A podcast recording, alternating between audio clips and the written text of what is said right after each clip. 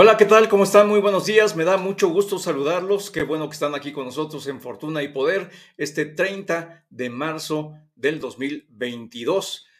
Un tema muy relevante es el de la reforma energética.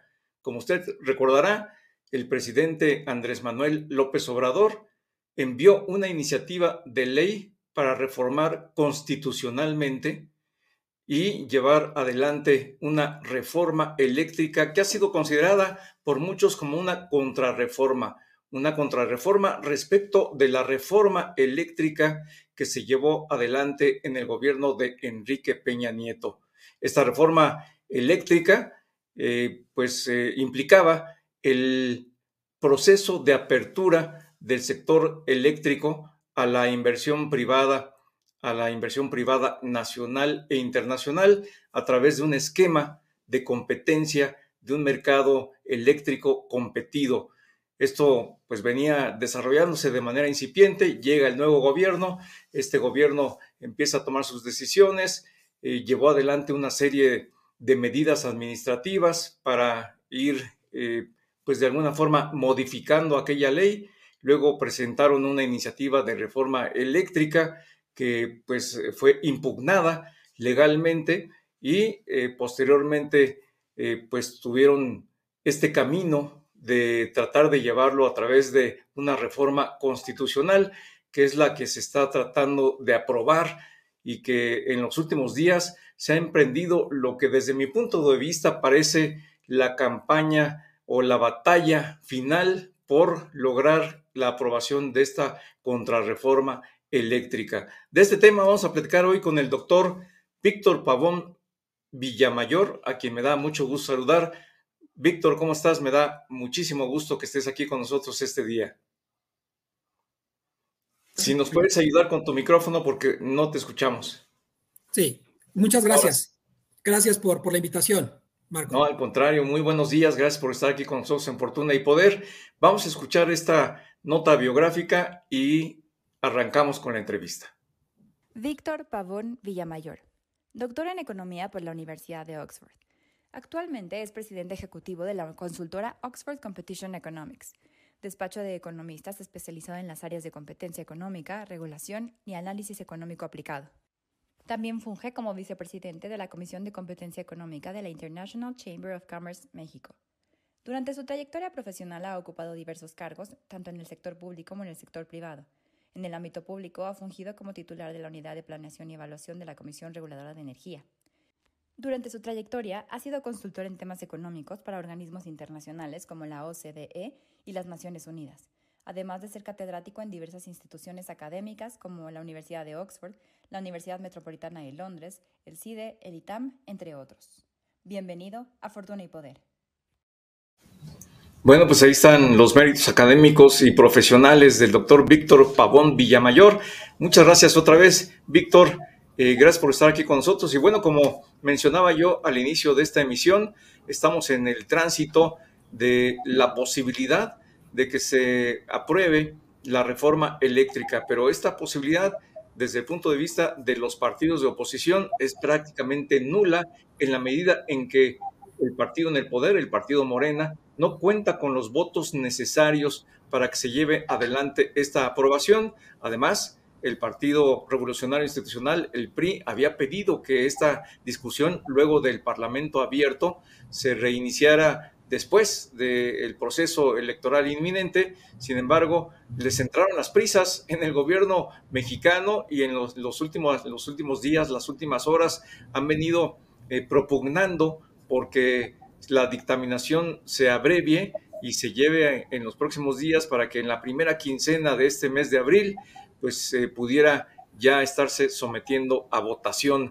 Víctor, nadie lo entiende, en los partidos de oposición dicen no lo entendemos, no sabemos cuál es la intención detrás de todo esto, no les dan los números para que pudiera llevarse adelante esta aprobación. Sin embargo, ahí estamos, ahí está ese estatus, con una incertidumbre general, ha provocado mucha preocupación a nivel internacional esta reforma eléctrica por las implicaciones que tiene en contra de las inversiones ya realizadas, más la cancelación de probables inversiones posteriores.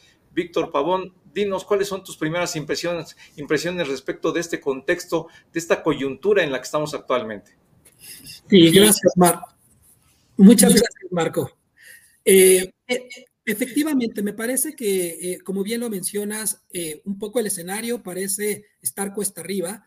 el tema donde literalmente no hay, digamos, no se tienen los votos por parte del partido que está proponiendo la, la reforma que le permita pasar de manera rápida esta reforma, primero en la Cámara y después en el Senado, de tal manera que la única forma que se vislumbra es que pudiese haber alguna especie de acuerdo, al menos con algunos de los partidos políticos eh, de oposición. Pero eh, hasta ahorita, donde un poco se puede observar, pues los partidos de oposición también tienen evidentemente posiciones distintas respecto a, la calidad, eh, digamos, el alcance de la reforma. Y, y, hasta ahorita un poco los mensajes que se han logrado enviar es que no están de acuerdo con ella, que tendrá que sufrir modificaciones, lo cual también nos mete entonces en un, en, un tema eh, bastante importante. Me parece que la probabilidad de que en los términos actuales pase la, reforma es muy difícil. Tendrían que haber cambios y entonces ahí nos metemos en la discusión de que los cambios pues, van a llevar tiempo, procesos de negociación, consulta con expertos y entonces los tiempos que se establecen para la, para la aprobación que se, han, que se han estado describiendo pues parecen demasiado apretados. Entonces, eh, sí me parece que en el corto plazo, si estamos ante un escenario muy complicado, parece que hay una señal por parte, digamos, del Ejecutivo Federal y particularmente de, la Cámara, del, partido que, domina la Cámara, de que se apruebe, pero, pero se, se, ve honestamente muy complicado. Creo que tiene que haber una especie de consenso sobre algunos temas y es ahí donde la oposición pues, va a tener un rol importante que jugar para, para ver si estos cambios son cambios de fondo o terminan siendo cambios solamente cosméticos que, que nos muevan, digamos, a un escenario de, de, posible aprobación. Yo actualmente lo veo un poco complicado en términos de, del contexto actual de, de la, la, composición de la Cámara de origen, que es la Cámara de Diputados. Claro, Víctor. Y bueno, este es un camino. Ahora entramos al detalle de lo que implicaría la aprobación de esta reforma, pero por lo pronto hay otro camino que se está siguiendo desde el gobierno y desde el Poder Judicial. La ministra Loreta Ortiz ha venido eh, pues trabajando en una eh, versión para buscar impugnar aquella etapa en donde eh, se le había concedido amparo a quienes impugnaron la ley eléctrica que esa reforma no era constitucional, pero una reforma que se buscó llevar adelante por el gobierno mexicano y que tenía, que tenía prácticamente las mismas intenciones que esta nueva reforma, que sí es constitucional y que se está buscando llevar adelante por la vía legislativa. Eh, este otro camino también tiene sus riesgos porque implicaría que eh, pues entrara en vigor esa, esa ley y que por ese lado pues buscaran llevar adelante lo que en este gobierno han buscado eh, instaurar, que es un perfil monopólico de la Comisión Federal de Electricidad y evitar o acotar al máximo la participación de la iniciativa privada. Sí, efectivamente, Marco. Es, este es otro, esta es otra alternativa que, de hecho, fue la primera alternativa que se, que se instrumentó desde el año pasado y que fue bloqueada, como bien señalas, en, los tribunales. Y es la razón por la cual actualmente está en la Suprema Corte. Eh, yo creo que un poco la estrategia es tratar de, de, pues, el mismo tema, como la, sustancia es, literalmente la misma, entonces tratar de explorar las dos vías, saber cuál de las primeras dos, dos, dos se puede destrabar. En un principio creo que, que, el Ejecutivo tenía un poco la noción de que la reforma podría caminar por la vía, digamos, de una reforma legal, vimos que eso no ocurrió, y entonces surgió esta idea de la constitucional, en un escenario también mucho más complejo por la propia composición, digamos, de, de la Cámara. Entonces, eh, yo creo que la estrategia lo que tratan de hacer es literalmente abrir todos los caminos posibles para la aprobación de la reforma en sus términos, porque esencialmente parece que el mensaje es claro, es que no se, no se quiere que se modifique en lo sustancial, pero es ahí donde creo que vamos a chocar directamente con una pared, porque eh, veo complicado que en sus propios términos la oposición pueda en el lado, en la primera alternativa, aprobarla, y por la otra parte, al menos que la Suprema Corte y al menos que se logre, digamos, eh, digamos la, la, mayoría que se, que se requiere en la Suprema Corte, pues podría avanzar. Pero me parece que también es un, un, un tema que es una situación bastante complicada de que avance incluso por, por esa vía. Claro, Víctor, y bueno, esos son los dos caminos que están siguiendo, pero ahora sí me gustaría que entráramos al análisis de lo que es esta reforma eléctrica, esta iniciativa de ley que es un camino que se busca alcanzar para lograr la modificación constitucional. Eh, pero antes déjame saludar a Carlos Mondragón. Él nos está enviando saludos desde Mérida. Muchas gracias por estar aquí con nosotros y les invitamos a todos los que nos están escuchando y viendo a que nos hagan sus preguntas, nos envíen vía las redes sociales eh, las inquietudes, las dudas que tengan sobre este tema para que el doctor Víctor Pavón Villamayor nos ayude a resolver y todos tengamos mayor información sobre este tema. Eh, ahora sí, Víctor, yo te preguntaría, y de hecho el planteamiento de esta invitación y del el promocional que hicimos fue la ley de la, la, iniciativa de ley de reforma eléctrica, los pros y los contras. Ya muchos a través de las redes me dijeron, pues si no tiene ninguna, ningún, no tiene pros, tiene puros contras, pero tú dinos cuál es un análisis ahí muy breve, esquemático, de lo que puedes eh, mencionar acerca de esta iniciativa de ley.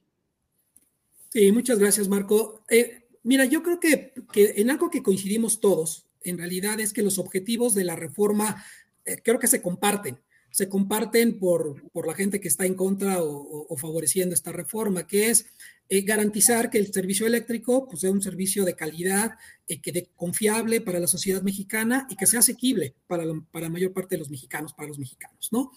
Eh, creo que la filosofía se comparte y entonces yo podría llamar que ese es uno de los pros, digamos, de esta, de esta reforma compartida, creo que por casi todo el mundo.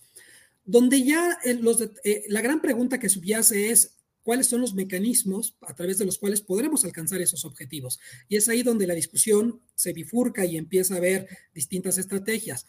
Eh, me parece que eh, en particular eh, esta iniciativa tiene una idea muy particular de cómo alcanzar ese objetivo.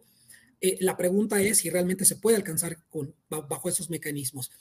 Algo que, algo que me preocupa, y esto es a nivel, digamos, muy general, Marco, es que me parece que la motivación de la iniciativa eh, tiene una pequeña confusión respecto a lo que es el interés público y la intervención pública. Em, y esto es bien importante, porque cuando tú lees la, iniciativa, es claro que al menos eh, la lógica es pensar que eh, fortaleciendo a la CFE, como ya lo mencionaste, dándole todas las atribuciones para que controle completamente el sector eléctrico, va a ser la mejor forma de salvaguardar el interés público, ¿no? Alcanzar estos objetivos de mejor servicio tarifas asequibles. Eh, pero no, pero no, esto no es necesariamente cierto. Los economistas a veces pensamos que, eh, que hay fallas de que hay fallas de mercado, pero también hay fallas gubernamentales y que a veces el interés público puede ser, ser salvaguardado a través de otros instrumentos, como la política de competencia, por ejemplo, ¿no? O a través de instrumentos de regulación eficientes. Y es entonces donde ahí creo que hay una, eh, digamos, una motivación que es muy distinta o un enfoque distinto al origen de la motivación de la reforma del presidente Peña Nieto de hace unos años, ¿no? Eh, eh, yo creo que es un tema de discusión de cuáles son los instrumentos y cuáles son los instrumentos ideales para alcanzar los objetivos. Me parece que la reforma en particular sí tiene algunos temas que no son claros y algunos temas que podrían representar, desde la perspectiva al menos estrictamente económica, retrocesos respecto a la eficiencia de cómo funcionaría el sistema eléctrico mexicano. Claro, esto es bien importante, eh, Víctor, porque eh, expertos, analistas y pensadores en el ámbito de la economía aquí en México han señalado que esta contrarreforma implica pues no solamente un mayor intervencionismo del gobierno, sino que implica todo un cambio de modelo económico en nuestro país. Eh, es más, se habla de que ahí está eh, pues esta gran pugna por la nación, esta gran lucha por la nación entre dos modelos económicos. Uno, que es el aperturista, el que busca la participación de la iniciativa privada, el que busca un mercado eléctrico, el que busca una competencia, y el otro, el que busca volver al pasado con una configuración de un mercado monopólico controlado por el gobierno, la Comisión Federal de Electricidad, y que esto implicaría pues un retroceso en términos de participación de la iniciativa privada y un riesgo en términos de balance fiscal, porque al final de cuentas la Comisión Federal de Electricidad no cuenta con los recursos necesarios para hacer las inversiones que se tienen que hacer, como en el caso de petróleos mexicanos, en el caso de los hidrocarburos, para enfrentar los grandes retos que se necesitan hoy día para el desarrollo de estas industrias. ¿Cómo, ¿Cómo explicarías tú las grandes diferencias entre la reforma eléctrica peñista y la reforma eléctrica López Obradorista? ¿Estamos en la confrontación de estos dos esquemas económicos?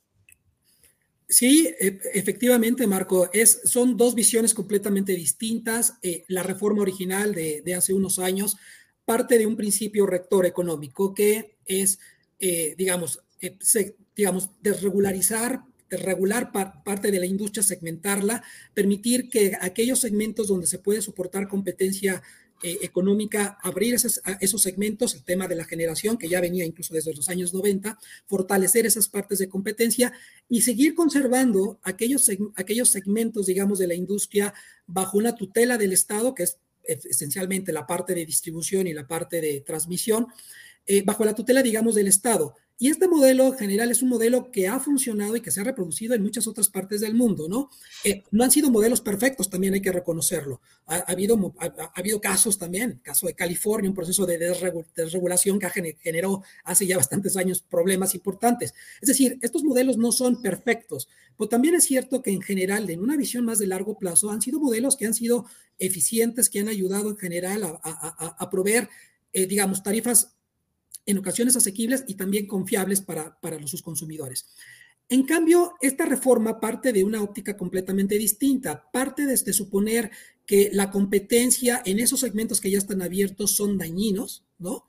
Esto al margen un poco de, este, de toda esta discusión que se ha ya mencionado de la posibilidad de que pudo haber abusos en algunos esquemas muy particulares, digamos, de, de la industria eléctrica, pero manteniendo eso al margen, de que en general estos segmentos que están abiertos han generado un daño en general a la industria eléctrica y por tanto se tendrían que volver a cerrar y tendríamos que aspirar a un modelo de integración nuevamente, otra vez completamente vertical, bajo la tutela de una nueva empresa, de la empresa de la CFE, eh, que va a salvaguardar esencialmente la cadena de valor. Eh, la pregunta otra vez es, ¿cuál de estos dos modelos es, es, es, es el eficiente? Me parece a mí como economista, dada mi formación, es que Sí hay riesgos en la reforma y la forma de concebir que toda la competencia en segmentos particulares es, es dañina. Eh, recordarás, Marco, y con esto cierro rápidamente, este es uno de los temas que se está discutiendo mucho, es esta asignación de, de porcentajes del 56% para la CFE, 46% para los privados, y toca un punto medular, Marco, que tú acabas de señalar correctamente. Cuando tú haces, pones un mínimo a la CFE de generación y un tope máximo a los privados, te vas a enfrentar a un problema. Porque en, un escenario de competencia tú esperarías que estas participaciones de mercado fueran un reflejo de la dinámica competitiva y de las eficiencias que se van generando. Si la CFE sigue siendo más competitiva, tú esperarías que naturalmente la CFE incrementara, no tendrías incluso por qué poner un piso mínimo, podría estar fluctuando, moviéndose. Eh, eh, la gran pregunta es hasta qué punto la CFE va a poder, digamos, ser, tomar esas participaciones de mercado más altas, particularmente en el contexto que tú acabas de mencionar, en un escenario donde los recursos públicos, esencialmente es un tema de inversión, los recursos públicos pues van a tener que, van a ser que inyectados de manera masiva a la CFE, no existe en las condiciones de restricción presupuestal actual y particularmente esta administración recursos suficientes para hacer esas inversiones, lo cual implicaría que tendríamos que convivir en un escenario donde los privados que podrían hacer mayores inversiones ya no las pueden hacer y entonces quien podría hacer las inversiones no las hace porque tiene una restricción presupuestal. Y esto a final de cuentas pues va a tener impacto sobre el bolsillo de los mexicanos. Sin duda alguna que ese es el punto central. Por un lado, con esta contrarreforma o con esta reforma eléctrica López Obradorista, se ha venido señalando que lo que se busca es beneficiar a los consumidores finales, que el gobierno a través de la CFE le daría las tarifas más bajas. Sin embargo, por el otro lado, quienes están a favor del esquema aperturista hablan de que la competencia ha mostrado en los hechos que la competencia ha sido efectiva en trasladar precios más bajos a los consumidores. Eso es bien importante porque estamos viendo como un choque de, de corrientes ideológicas en donde al mismo tiempo se utiliza al consumidor final con un espíritu nacionalista de vamos a rescatar la electricidad para los mexicanos y por el otro lado estamos viendo en los hechos que las tarifas al consumidor final resultaron beneficiadas con la competencia económica, lo cual, si no existiera, pues obviamente no, no podría replicarse en la realidad, Víctor. Sí, completamente de acuerdo. Yo creo que desde la perspectiva de los consumidores de a pie, nosotros tendríamos que evaluar eh, un esquema u otro en función de cuáles son los beneficios para nosotros. Y acabas de mencionar el tema clave, Marco, es el tema de las tarifas, ¿no? Eh, dos aspectos claves. Quisiera tener electricidad cada vez que yo enciendo el switch y no saber que, eh, que no hay o que se me va, digamos, la luz en algún momento. Ese es el primer punto, es decir, requiere un servicio confiable. Y segundo, que sean tarifas asequibles en relación al, digamos, al ingreso promedio de los mexicanos. En la medida en que se logren cumplir esos dos objetivos, creo que el mexicano de a pie debería de, apoyar cualquier reforma que cumpla esos dos objetivos. Eh, es ahí donde está un poco, un poco digamos, el tema de la discusión. La reforma, el espíritu de la reforma, la economía, la, economía, la forma en que se está estructurando o, se quiere reestructurar, digamos, la industria eléctrica, no parece indicar o dar elementos suficientes, al menos desde la perspectiva económica, de que los, el contenido de la reforma va a lograr que los costos de esta nueva de esta empresa que va a controlar el mercado van a bajar a través del tiempo y los mexicanos vamos a tener mejores tarifas y vamos a tener un servicio mucho más confiable. Eh, los principios económicos que subyacen en esta, en esta iniciativa parecerían indicar exactamente lo contrario, que la centralización, que, que, el no permitir, el limitar la participación de los privados, que los privados le tengan que vender directamente a la CFE, en fin, la renegociación de los contratos, en fin, todos estos elementos que tiene la, la reforma, parecen indicar, desde la perspectiva estrictamente económica, dejando la parte ideológica de un lado, es que, al contrario, nos vamos a mover a un servicio que posiblemente va a ser menos confiable, donde la CFE probablemente va, la demanda va a seguir creciendo, la CFE por ausencia de inversión y de, inyección de recursos públicos no va a probablemente poder eh, atender estos, estos proyectos de inversión, no va a poder incrementar la oferta en la medida en que se necesite y vamos a enfrentar escenarios donde probablemente va a haber un desbalance entre oferta y demanda que va a tener afectaciones directamente sobre los consumidores, sobre las industrias y que probablemente las tarifas también se van a tener que reajustar eventualmente hacia, hacia la alza. Y eso es, creo que es preocupante para cualquier mexicano de a pie. Además, es una historia que ya hemos vivido, los que ya tenemos cierta edad, ya somos mayorcitos como yo. Este, Víctor, tú seguramente lo aprendiste en la escuela y muchos jóvenes seguramente se enterarán por los libros, pero ya vivimos esa etapa de control absoluto por parte del gobierno. Lo vimos en el servicio de telefonía. Hoy que está privatizado este servicio, la verdad es que todo el mundo lo disfruta, lo goza, pero los que vivimos y padecimos el servicio previo cuando lo controlaba el gobierno, pues nos tardábamos muchísimo tiempo en comunicarnos, si es que había comunicación, era caro, en fin, mil cosas. Lo vimos también en el ámbito de la electricidad con la compañía de luz y fuerza del centro, que concentró ahí una gran cantidad de intereses del sindicato y que hizo una cosa muy onerosa, muy cara para el gobierno mexicano y que lo convirtió en una cosa inviable. Eh, y bueno, y por el otro lado, el tema de la competencia, que tú eres un experto en materia de competencia económica, Víctor, eh, la electricidad es un insumo esencial para la competencia, para la competitividad de las empresas mexicanas.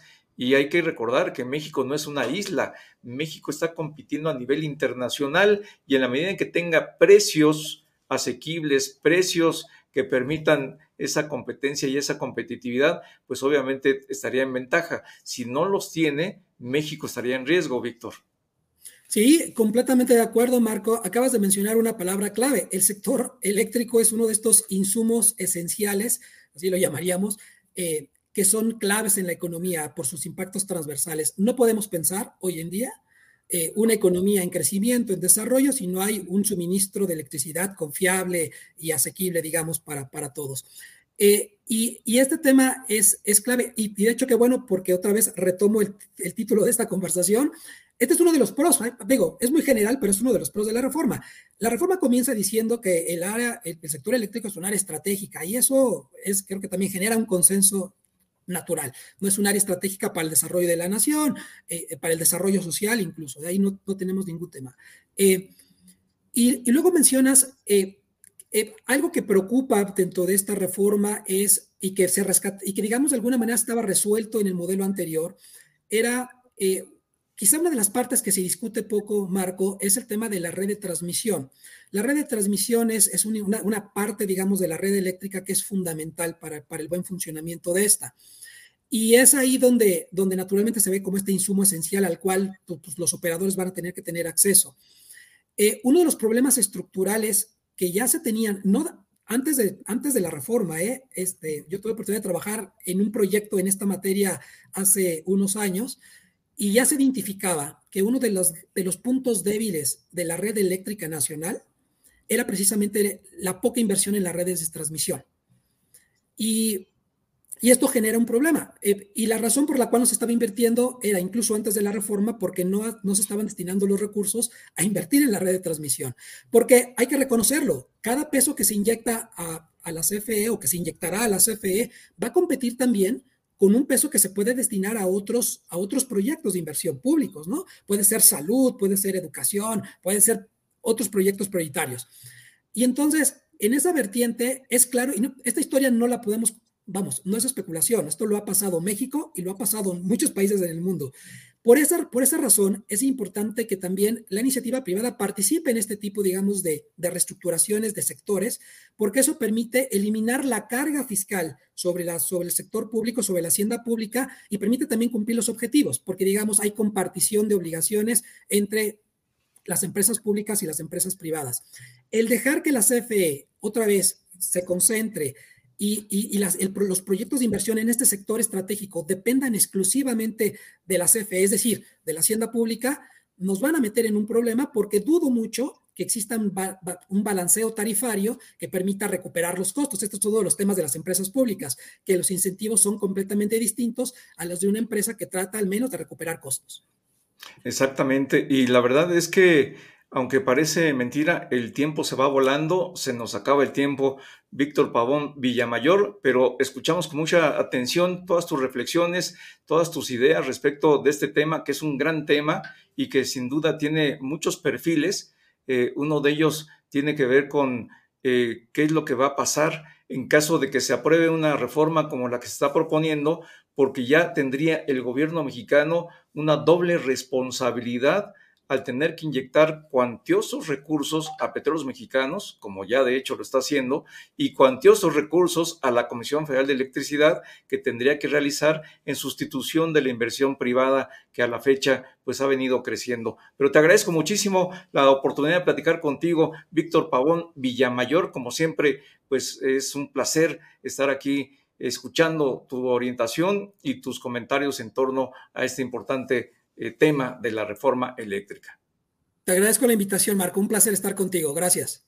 Muchas gracias. Y bueno, pues eh, le mando un saludo también a Enrique Morán. Él es eh, pues seguidor de este programa. Muchísimas gracias por haber estado aquí con nosotros. Ahí ya están los planteamientos que nos hizo Víctor Pavón. Hay que escuchar, hay que tratar de reflexionar acerca de lo que implica esta reforma eléctrica. Está en juego no solamente eh, pues un sector, el sector eléctrico, sino está en juego el destino nacional. En lo personal, a mí me parece paradójico que este gobierno, que se ha caracterizado por buscar mantener la estabilidad macroeconómica, que eso hay que decirlo, ¿eh? eso hay que reconocerlo.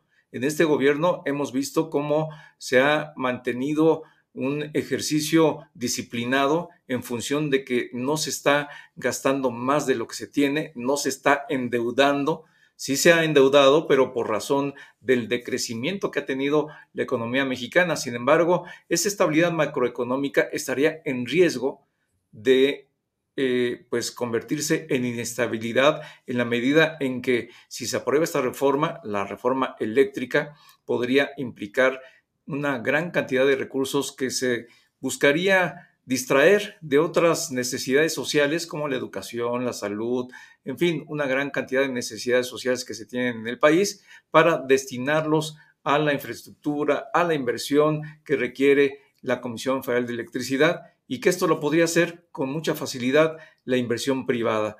Pero bueno, pues ahí está este ejercicio de reflexión. Les agradezco mucho su participación, su compañía y los espero el próximo miércoles. Los espero para que aquí participen conmigo. Yo los invito a que me sigan en todas mis redes sociales. Me pueden encontrar en Twitter como arroba marco-mares y suscríbete a mi canal de YouTube. Me encuentras como Marco Antonio Mares García. Aquí nos vemos el próximo miércoles en una emisión más de Fortuna y Poder. Hasta entonces.